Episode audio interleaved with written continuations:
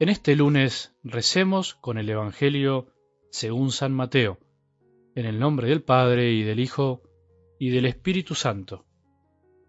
Jesús dijo a sus discípulos, Ustedes han oído que se dijo, ojo por ojo y diente por diente, pero yo les digo que no hagan frente al que les hace mal. Al contrario, si alguien te da una bofetada en la mejilla derecha, preséntale también la otra. Al que quiere hacerte un juicio para quitarte la túnica, déjale también el manto. Y si te exige que lo acompañes un kilómetro, camina dos con él. Da al que te pide, y no le vuelvas la espalda al que quiere pedirte algo prestado. Palabra del Señor.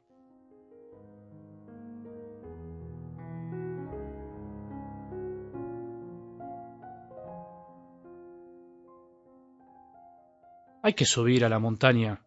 Es lindo subir una montaña. Seguro que alguna vez lo hiciste. Seguro que alguna vez en algún campamento de chico te hicieron subir una montaña y tuviste esa experiencia cansadora y gratificante al mismo tiempo. Es inevitable. Para llegar arriba hay que esforzarse.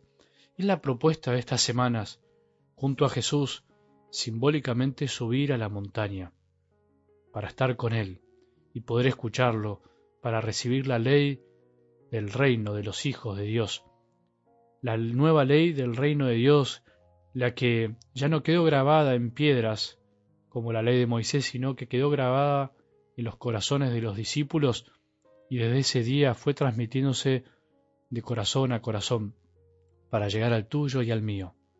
En este comienzo de semana te propongo hacer juntos el camino espiritual de ir subiendo de que las palabras de Jesús nos vayan atrayendo tanto que tengamos ganas de subir interiormente una montaña. No hay otro camino para ver las cosas diferentes, para ver el paisaje. Desde arriba hay que subir. Solo desde arriba se puede disfrutar la vista de una manera nueva y única. Lo mismo pasa con las palabras del sermón de la montaña, lo mismo pasa con la nueva ley de los hijos de Dios.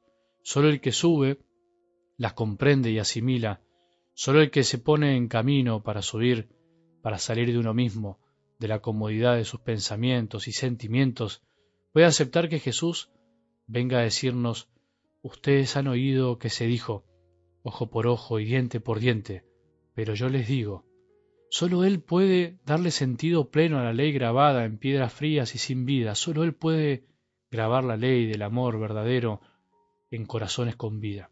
El sermón de la montaña a veces genera controversias, enojos.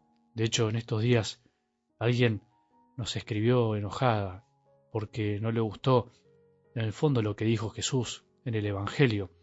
No pusimos otra cosa en esa imagen que lo que Jesús dijo y sin embargo una persona se enojó porque aquel que no es capaz de subir en el fondo choca contra sus pensamientos y sentimientos e incluso la nueva ley de Dios parece ser más imposible que la antigua. Por eso, subamos, no nos enojemos, escuchemos lo que Jesús nos dice y abramos nuestro corazón. Vamos a subir juntos esta semana, vamos a escuchar la ley de los hijos del Padre, que tiene que ser superior, mejor a la de los escribas y fariseos, mejor a la de los que creen que por cumplir están salvados, están con la conciencia tranquila, están agradando a Dios. Un hijo siempre quiere más. Un hijo verdadero no calcula, un hijo entrega su corazón. Como tantos hombres a lo largo de la historia que escucharon estas palabras de Jesús. Seguramente te sorprenderás, te asustarás o bien te enojarás porque te parece una locura semejante pedido de Jesús o te parece incluso injusto e ilógico. Pero vuelvo a decirte lo que dije muchas veces, para comprender hay que creer, para aceptar hay que amar las palabras de Jesús y para comprenderlas y aceptarlas hay que subir a la montaña, hay que salir de uno mismo, hay que esforzarse un poco para no creérsela, para no considerar que nosotros tenemos la verdad. Se necesita humildad y para ser humildes hay que salir del yo. Yo les digo, yo les digo, nos dice Jesús, yo les digo que el mal no se soluciona con otro mal, a eso se refiere Jesús. No podemos responder al mal con el mal. Yo les digo que el fuego no se apaga con alcohol, lo mojado no se seca con agua. Yo les digo que el mal solo puede ser vencido con el bien. Yo les digo que la mejor arma para destruir y afrontar el mal es el amor y la verdad.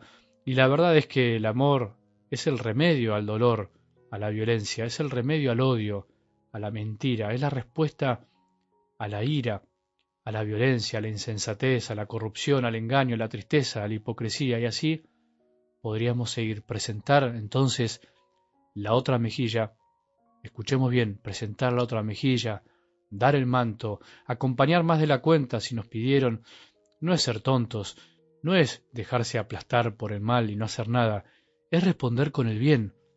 Vuelvo a decir, no es ser tontos y dejar que el mal triunfe dejándome pegar, dejando que la injusticia gane la pulseada. No, eso no es cristiano, no es de hijo de Dios. Poner la otra mejilla es responder con un bien y que eso incluso nos exponga a recibir otro mal a causa del bien. El que ama se expone amando, el que ama se expone a sufrir por amor, no por masoquismo. Por eso hay que entender bien las palabras del Evangelio de hoy para que no te pase como esta persona que se enojó en estos días, porque en el fondo no pudo escuchar, no por mala, no pudo escuchar, o escuchamos a nuestra manera, ponemos el oído y no profundizamos. Probemos vivir estas palabras llenas de sabiduría de hoy en lo sencillo de nuestras vidas. Respondamos con una sonrisa alegre al saludo amargo del lunes por la mañana de tu compañero de trabajo, del que maneja el colectivo, el medio de transporte. Respondamos dejando el asiento a otro o a otra aunque a vos te lo hayan negado. Respondamos dando más de lo que nos pidieron para ser generosos.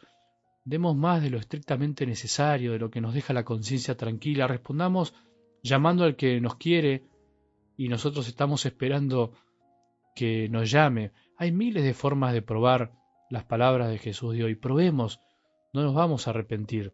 Amar no es de tontos, es de inteligentes. Amar es la única manera de romper la cadena del mal que a veces nos enrieda y no nos deja vivir en paz. El mal siempre estará cuando un corazón, en vez de responder con el bien, responde con el mal.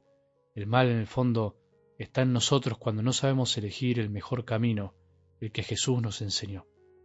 Que tengamos un buen día y que la bendición de Dios, que es Padre misericordioso, Hijo y Espíritu Santo, descienda sobre nuestros corazones y permanezca para siempre.